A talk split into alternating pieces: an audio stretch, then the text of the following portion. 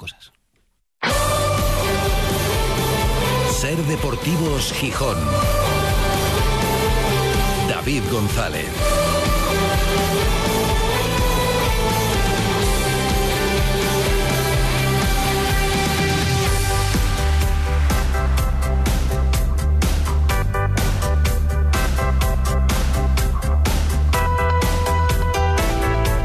Miércoles 20 de septiembre de 2023. Buenas tardes, bienvenidas, bienvenidos a Ser Deportivos Gijón. Han pasado cosas, se han pasado unas cuantas cosas y hay otras que pasan y que no cambian. Es alucinante, de verdad, lo de la afición del Sporting, que va a llenar la zona visitante también en Andorra este sábado. A 859 kilómetros, en plena cuesta de septiembre, ya no estamos hablando de los partidos de agosto, de primeros de septiembre. Ya no hay tanta gente de vacaciones. No es, bueno, me voy a la Costa Brava, me quedo por ahí una semana y de paso me escapo a ver el partido del Sporting en Andorra. No, no. En coche son nueve horas, otros cogerán vuelos, pero esta mañana ya se han agotado las entradas para acompañar al Sporting, a pesar de la distancia, de las fechas y bueno, no nos engañemos, de que el Sporting fuera de casa es donde tiene este año la gran asignatura pendiente. Por ahora, solamente el punto del Tartiere y, hombre, la imagen no ha sido buena en estos primeros partidos a domicilio. Tiene la oportunidad del sábado, en ese horario infame de sábado a las 2 de la tarde, pero es lo que hay de desquitarse y lo hará acompañado por unos cuantos aficionados rojiblancos. La verdad es que supongo que también habrá influido, bueno, por un lado, el amor a los colores y la pasión que siempre desata el Sporting, pero por otro seguramente ese subidón con la victoria frente al Tenerife el domingo. Alguno habrá dicho, pues me voy a Andorra, si mandan entradas para allá me voy, así ha sido y ya se han agotado. Hay doble oportunidad para sacarse esa espina fuera de casa, dos partidos ahora seguidos a domicilio, lejos del Molinón, en Andorra ahora y en Huesca el siguiente. Así que evidentemente, bueno, como esto todavía está muy apretado, para no caerse en la clasificación y para mantener viva esa llama de la esperanza que hay este año con el inicio del equipo, pues hay que sumar puntos también fuera de casa. Solo con lo del Morinón no valdría. El Andorra es noveno, tiene nueve puntos, tiene uno menos que el Sporting parece que es un equipo un poco diferente al Andorra del año pasado, pero más o menos trata de mantener la esencia. Y la verdad es que mete bastantes goles, pero encaja muchísimos. Ya ha encajado 10. Es el tercer equipo más goleado de, de la categoría. Solo el, Dense, el Dense y Alcorcón han recibido más tantos en este inicio de temporada. El Amorebieta le metió 3, el Mirandés le metió 4 en un partido que fue 4-3. Bueno, el Sporting tiene esa oportunidad en Andorra de por fin ganar un partido fuera de casa en este inicio de temporada. No hay grandes novedades. Bueno, más allá de que Keipo no ha entrenado con el equipo y es duda ahora mismo, igual que Robert Pierre, luego vamos a entrar un poco más en, en detalles de eso, del parte deportivo y de la estadística. Pero es un día bastante tranquilo, lo meramente deportivo en el Sporting, no en otros ámbitos, solo lo vamos a contar. Y en los despachos vivimos horas importantes con respecto a la candidatura de Gijón para el Mundial de 2030 o para un hipotético Mundial de España, Portugal y Marruecos en 2030 del que Gijón podría ser una de las sedes. El ayuntamiento ya tiene sobre la mesa, desde ayer, tras esa reunión, un proyecto, que era lo que venían reclamando ya la corporación anterior y la actual también. Bueno, decían, nos falta eso para poder empezar a valorar viabilidad y apoyo y estudiar financiación y, todo eso. Ya tienen un proyecto sobre la mesa, presupuesto en torno a los 300 millones de euros, el modelo constructivo un poco que sirve como referencia parece ser el del nuevo San Mamés. Habría que mover el molinón, desplazarlo, pero manteniendo parte de la ubicación actual. La idea es, en todo caso, que no altere a la disputa de la competición, se podría seguir jugando en el estadio, no habría que buscar en ningún momento una sede alternativa. Bueno, ya es un paso tener el proyecto y ahora a partir de ahí esperamos valoraciones políticas. De momento tenemos una de esta mañana, la del presidente del Principado, Adrián Barbón. Más que entrar en eso, en un encuentro organizado esta mañana por el diario El Comercio aquí en Gijón, Barbón ha hecho referencia a las dudas que le genera, dadas las circunstancias y el ruido que le vayan a conceder a España, en candidatura conjunta con otros, pero a España, ese Mundial de 2030. Es verdad que ahí nosotros teníamos una defensa clara de la candidatura participamos con la anterior corporación local, evidentemente apoyamos al Ayuntamiento de Gijón en el actual momento, también en torno al proyecto y el desarrollo del proyecto, si se diera la posibilidad de, ese mundial, pero aquí tengo que ser muy prudente porque primero hay que saber si, si va a haber mundial y la verdad, le soy sincero, creo que lo que ha sucedido en los últimos tiempos ayuda muy, muy poco, muy poco seguramente a la concesión de ese mundial. Esperemos que estemos todavía a tiempo de reparar el daño que se ha ocasionado. Hombre, desde luego beneficiar a la candidatura española, española con portuguesa y marroquí, Seguro que no. Vamos a ver si se puede subsanar y parece que en, ello está desde la federación, aunque el daño reputacional y de imagen, bueno, pues ahí, ahí queda y ahí sigue. Mientras se van encontrando soluciones para, para arreglarlo. Problemas que seguramente vienen de mucho atrás y que nadie se había atrevido a levantar la voz, por otro lado. Em, de este tema del Mundial también ha querido opinar alguno de nuestros oyentes que no le acaba de convencer mucho. Después de varios meses se vuelve a escuchar el tema de, del Molinón, la reforma y, y lo que está saliendo ahora en los medios de comunicación. Eh, hablan de 300 millones de euros. Con 300 millones de euros mm, creo que se puede hacer maravillas. Maravillas, porque con ese dinero no haría falta ni perder la antigüedad del molinón al desplazarlo unos metros, ni nada por el estilo. No haría falta, pero esa obsesión de moverlo Madre mía, con 300 millones de euros que lo pagaremos entre todos los gijoneses y parte de Asturias, en fin, no tiene ningún sentido algún sentido técnico tiene que tener que nos deberían explicar en más detalle. No creo que sea un capricho el hecho de moverlo, sino que se supone que el proyecto pasa entendemos que necesariamente por moverlo, aunque mantener parte de la zona, pero entienden que la posibilidad de esa construcción que está en mente pasa por moverlo. Deberán explicarlo también mejor. Como no podía ser de otra manera, el comentario que hizo ayer Antón Meana aquí en su guadaña, diciendo que a pesar de las circunstancias, él entiende que el grupo Pachuca, propietarios, entre otros del Oviedo, le convence más su forma de hacer que la del Grupo Orlegui, también ha generado algún comentario. Buenas tardes. Acabamos de escuchar la opinión de Antón Meana sobre el Grupo Pachuca y el Grupo Orlegui. Y por favor, aunque fuese verdad, aunque fuese verdad que no lo es, no se pueden decir eso en antena. Y menos una radio local. Ser Gijón, decir que son mejores. Que el Grupo Pachuca es mejor que Orlegui, que trata mejor a los veteranos, que trata mejor, que, tiene mejor equipo, que ficha mejor y que tiene mejor entrenador que nosotros. Aunque fuese verdad que no lo es, señor Meana, no se podría decir eso nunca. No se debería de decir, es un insulto a los sportinguistas. Bueno, poderse se puede decir, otra cosa es que se discrepe, eh, como harán muchos, y que no se comparta, pero poderse se puede. Al final ha habido un cambio, se puede decir. Pues creo que hay cosas que allí están haciendo mejor o peor. Desde luego, deportivamente, el equipo este año, el Oviedo lo está haciendo bastante peor. Y algunos deportistas dirán, es que era el año para haber ganado el derby.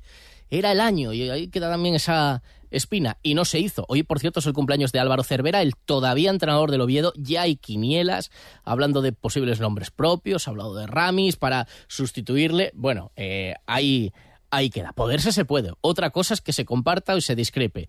Y hay algo en lo que también algún sportinguista nos había escrito, y esto ya va en término local, y no es futbolístico, pero también hay una queja de cara, no ya al Grupo Orlegui, sino a los dirigentes, gestores y técnicos del Sporting.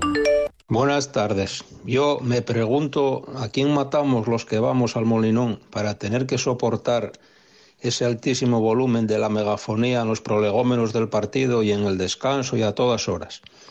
Yo creo que el tema raya el delito acústico y seguro que supera ampliamente los decibelios permitidos. Ya se les puso alguna queja al club y hacen oídos sordos, nunca mejor dicho.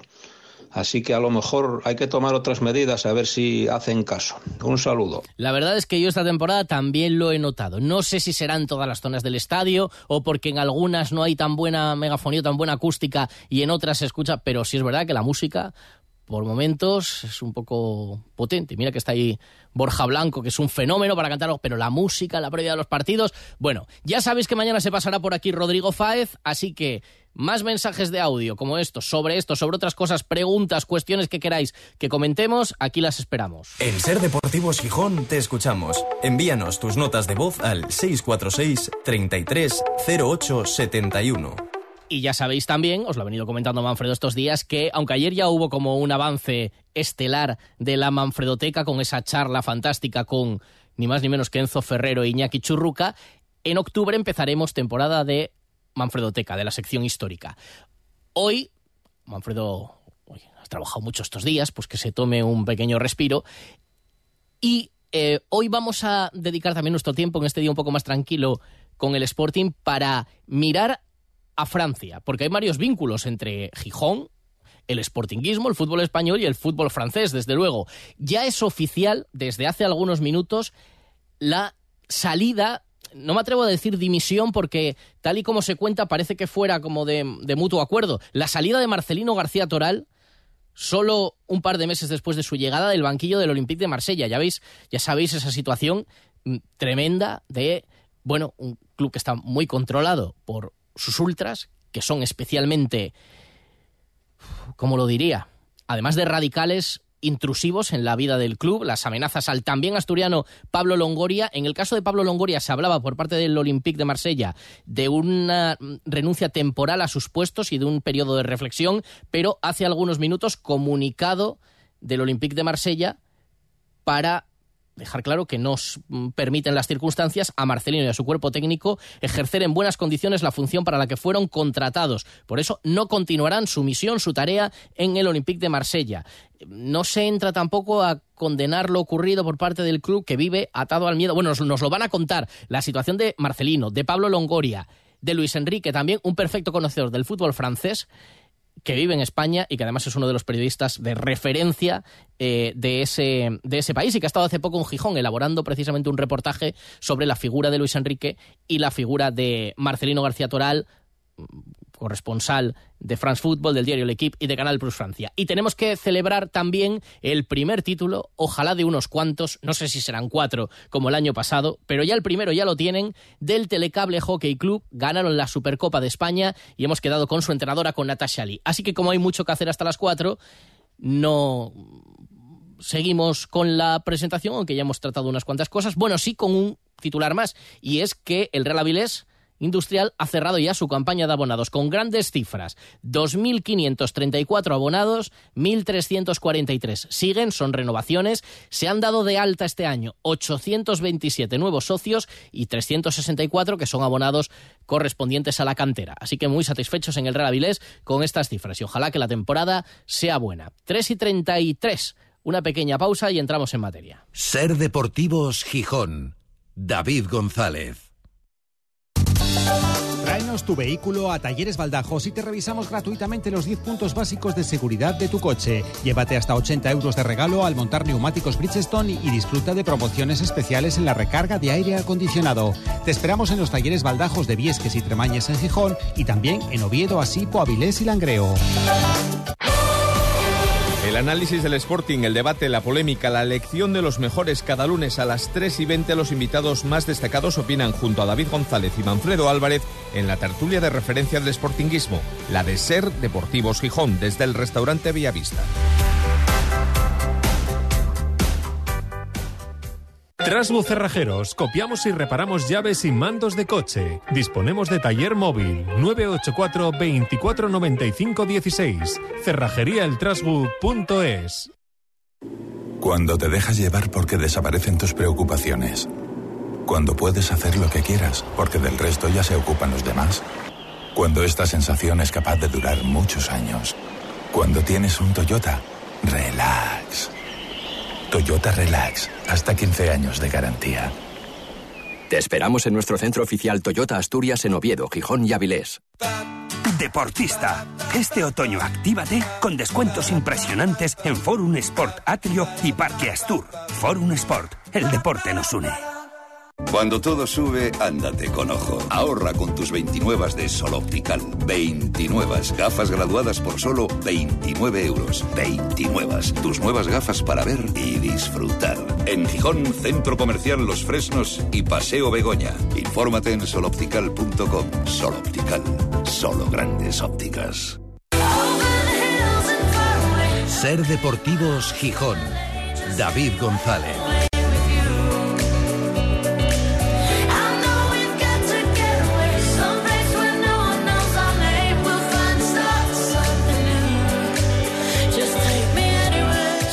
Las 4 menos 25 desde el Náutico para toda Asturias, emitiendo en directo Ser Gijón, Ser Avilés y Ser Cangas de Onís. Y para el mundo a través de nuestra web sergijón.com, de la aplicación de la Ser para dispositivos móviles y de Ser Podcast, de la radio para llevar. Con un día de sol, 24 grados de temperatura, pero eso sí, apetece darse un paseo por la playa, quien pueda, entre otros estoy viendo a Macio aquí a la altura de la escalerona, de verdad, ¿eh? lo estoy viendo desde aquí, desde el estudio de Ser Gijón. Mojar los pies y bañarse hoy, no, en San Lorenzo, porque tenemos bandera roja en la playa por las condiciones de la mar. Y con el Sporting centrado en preparar la visita a Andorra, con la recuperación de Pablo García, vuelve a estar a disposición del entrenador, de Miguel Ángel Ramírez. No así, no lo están de momento Robert Pierre, que como recordaréis se retiró lesionado del último partido frente al Tenerife y sigue sin entrenar junto al resto de sus compañeros, y tampoco ha podido entrenar hoy Dani Keipo. Ha estado con el readaptador, también se llevó un golpe, acabó con ese gorro de, piscina el partido.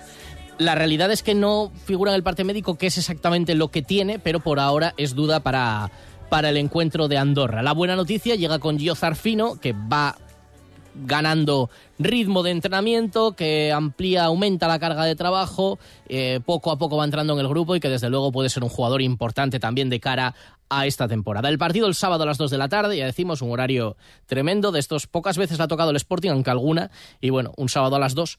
Pero con todo y con eso, y a pesar de que el equipo fuera de casa, pues de momento no está dando muchas alegrías, la realidad es que la gente va a estar, y mira que está lejos Andorra, eh, Japón también, pero Andorra desde luego, 859 kilómetros y para allá se van a ir un montón de aficionados del Sporting que hoy ya han agotado las entradas de la zona visitante.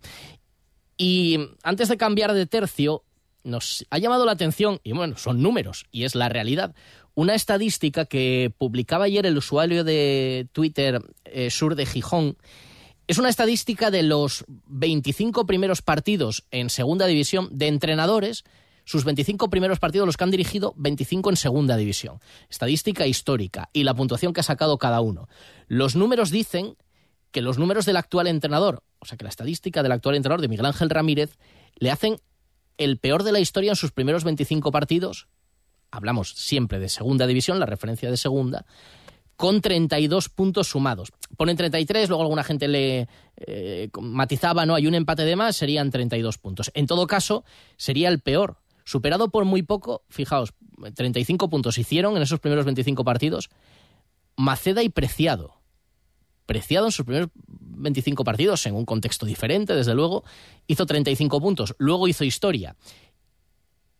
Todo lo contrario en esa estadística en el que mejor fue Jesús Barrio con 60 puntos, luego Galarraga con 54, Amadeo Sánchez con 50, estamos hablando de otros tiempos del Sporting, y el cuarto en esa lista es Abelardo. 49 puntos sumó, claro, no perdía ningún partido de aquella que el Sporting, 49 puntos, fijaros, estamos hablando de muchos más de los de ahora. Baraja hizo 48 o Marcelino García Toral, que va a ser nuestro protagonista de los próximos minutos, también hizo 48 en los primeros 25 partidos en segunda con el Sporting. Bueno, son números fríos. La realidad, lo hemos dicho estos días, es que...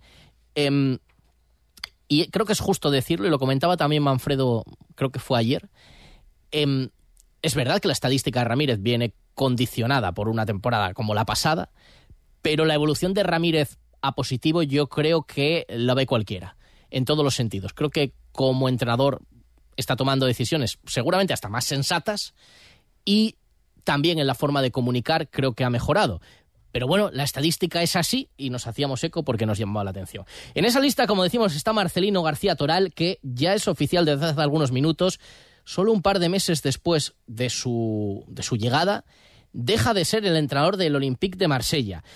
Queríamos acercarnos a este caso porque nos parece eh, tremendo y bueno, y también a la situación de, Luis Enrique en el PSG, porque hay muchos vínculos entre aquí y allí, además de Pedro Díaz, que ha sido titular en el último partido con el Girondin de, de Burdeos, pero centrarnos en, estos dos casos. Y para eso ya está escuchando Ser Deportivos Gijón, un periodista de referencia, seguramente muchos les conoceréis. Hace poco ha estado por Gijón también trabajándose un, un reportaje, es eh, periodista de la revista France Football, del diario L'Equipe y de Canal Plus, Francia en España. Ha entrevistado a Leo Messi, de hecho le entregó un balón de oro, escribió su biografía, El Rey Leo. Así que saludamos a esta hora a Flogan Torchut, creo que lo he dicho bien, o más o menos. Hola, Flogan, ¿qué tal? Muy buenas. Hola, ¿qué tal David? Un gusto estar con ustedes. Igualmente, corresponsal aquí en España de todos estos medios, muy vinculado también al fútbol sudamericano, sigues el fútbol español para todos estos medios. Pero bueno, claro, evidentemente también conoces muy bien la realidad del, fútbol francés y veo que ya es oficial, minutos antes de empezar este programa, la salida de Marcelino García Toral. Es una noticia tremenda que también, bueno, deja en evidencia cómo es el grado de crispación que se vive en un club tan peculiar como, como el Olympique, ¿no? Sí, sí, la verdad que, bueno, no deja de sorprender que un entrenador deje, abandone su cargo tan temprano en la temporada. Bueno, a veces eh, vemos entrenadores en las grandes ligas de, Europa que, que, son echados por, el mismo club por una cuestión de, bueno, de resultados o a veces de, proyecto, pero en este caso, eh, bueno, es algo, de hecho lo dice el comunicado extradeportivo, eh, decidió Marcelino bueno, irse del Olympique de Marsella solamente tres meses después de, firmar con el club. Eh, bueno, es, es, un, es, una lástima y obviamente eh, es, es, un caso casi único en la Liga de Francia, aunque bueno, nos acordamos que Bielsa también se fue solamente después de una fecha del Olympique de Marsella, pero esto demuestra que, que, es un club muy complicado con un entorno muy peculiar eh, bueno, hubo una reunión hace unos días eh, de, la, de, la, afición de, del Olympique de Marsella que presionó al presidente Pablo Longoria, bueno, que, es español, y a la directiva, y, bueno, hasta unas amenazas hacia, hacia él y, y hacia el entrenador. Y, y, bueno, frente a eso, Marcelino decidió dar por terminado su etapa en el Olympique de Marsella. El comunicado es tibio, hablan de extrema decepción y de razones no deportivas, es un club muy condicionado a esos ultras que tienen muchísimo peso, como estamos viendo en la, en la toma de decisiones. Y como dices, es un club eh, tremendamente peculiar en este sentido, que tampoco se atreve a cortar esos lazos o a, o a denunciar, por ejemplo, lo que se ha llegado a publicar, que fueron incluso amenazas de muerte a Pablo Longoria, que también es asturiano, y lo que ha trascendido es que en esa reunión hubo incluso amenazas a su integridad física. Sí, bueno, la verdad que de Marsella eh, convive con, estos ultras desde hace muchísimos años, diría hace 40 años. Eh, Bernard Tapie, que, que, bueno, que fue el presidente exitoso de, finales de los 80, principios de los 90, eh, pudo convivir con ellos y, y, bueno, llevar al club a, los mayores éxitos. pero es verdad que en los últimos años hubo muchos problemas. Eh, hace como tres o cuatro años aparecieron ahí en el centro de, entrenamiento eh, los ultra para, para pedir explicaciones, o sea, presionan mucho.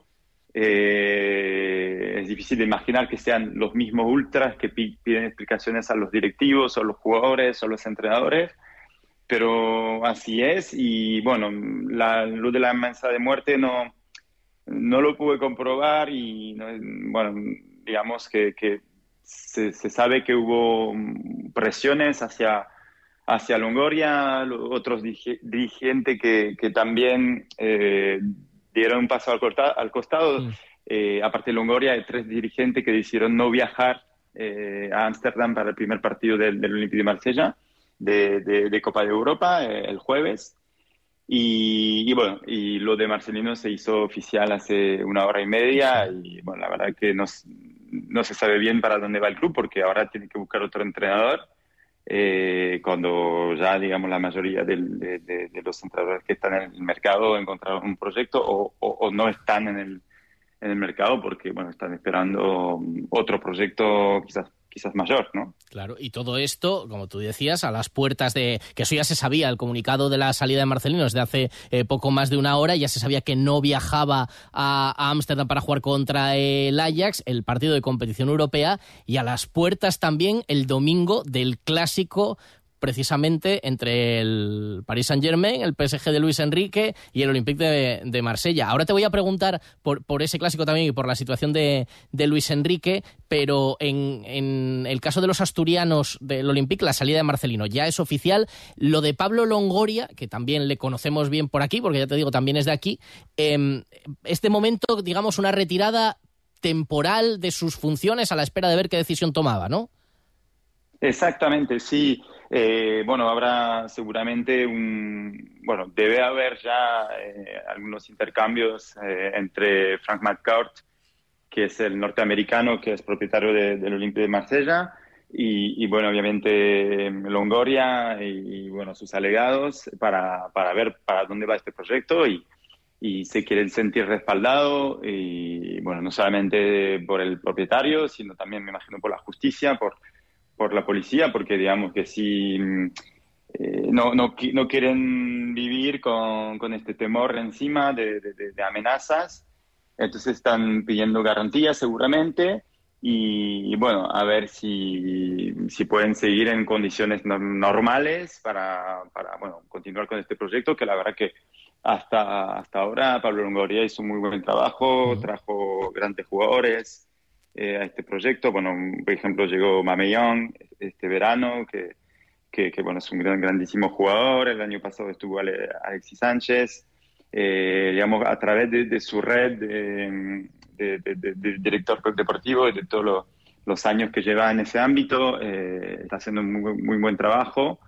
Pero bueno, le, le critican justamente por, por también de haber hecho eh, de haber traído a, Marcelino, más quizás por un tema de, de, amistad, según los ultras, eh, que, que, por un tema deportivo, pero obviamente esto no para mí no, no existe en el fútbol. O sea, eh, Pablo Nogoria, si decidió eh, contratar a, a, Marcelino es porque creía que era el más indicado para este proyecto y, y bueno, eh, los ultras no lo, no lo, ven así, entonces eh, le, reprochan eso y, bueno, por de, ahí vienen las presiones. Claro, hombre, puede no gustar el estilo de Marcelino García Toral, yo qué sé, para tu equipo, el estilo de juego, eh, puede, pero claro, bueno, que haya una amistad, había una relación personal porque han trabajado juntos, pero evidentemente la trayectoria de Marcelino le avala como para llegar ahí y que sí, es que si han, si han trabajado juntos, claro que se conocerán a la perfección y sabrán qué idioma habla y el uno y el otro.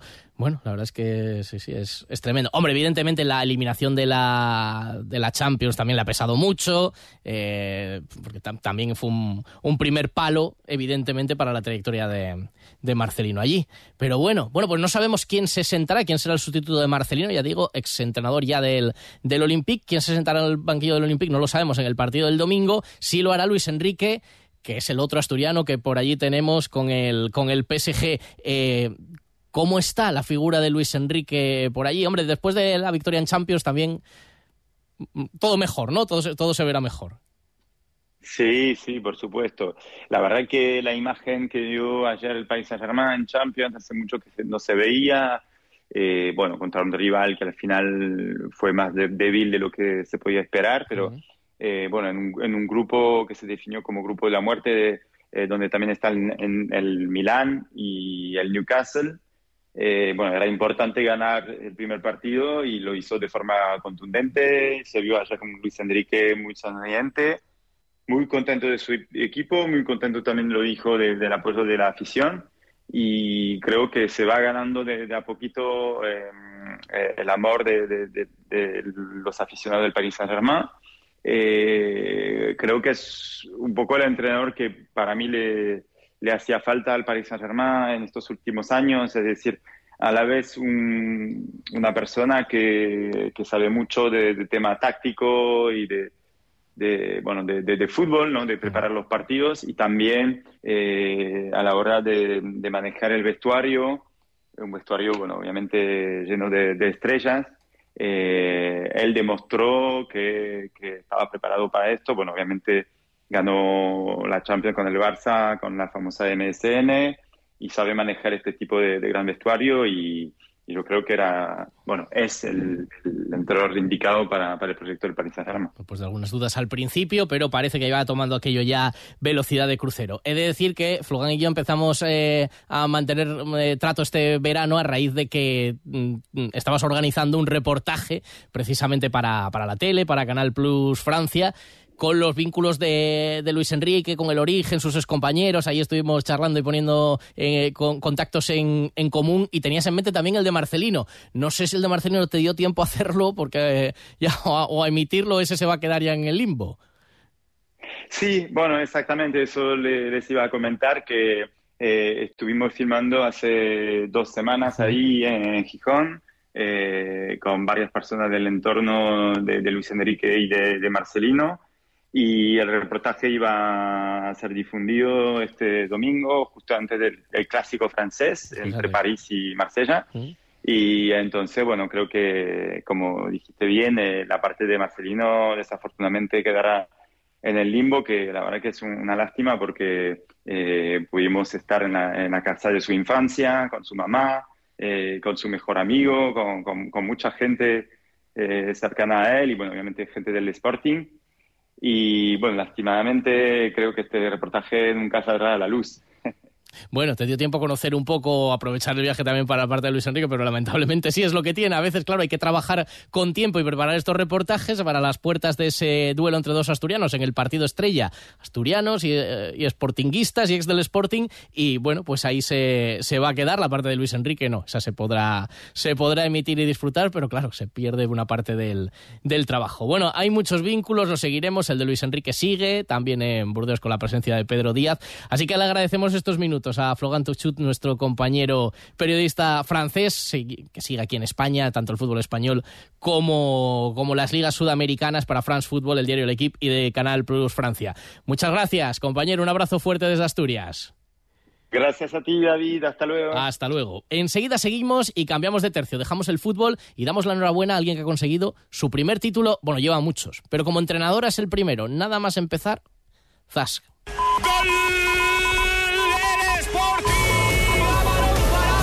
El Sporting quiere vivir un año mejor que los anteriores y en Carrusel Deportivo os lo vamos a contar.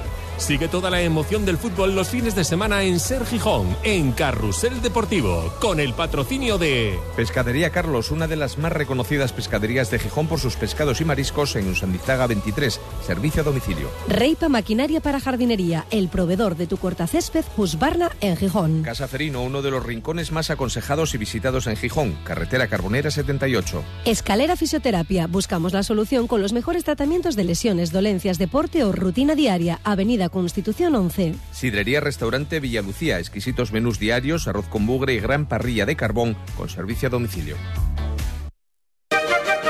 ¿Quieres disfrutar de todas las ventajas de los coches de empresa sin tener que comprarlos ni comprometerte en un renting? Entonces te interesa Guppy para empresas. Con Guppy, tu empresa dispondrá de toda una flota de vehículos eléctricos, plazas de parking y control online de viajes y gastos. Un ahorro de tiempo y dinero. Da de alta a tu empresa gratis y sin compromiso en guppy.es. En el paraíso no hay forma de saber si fuera está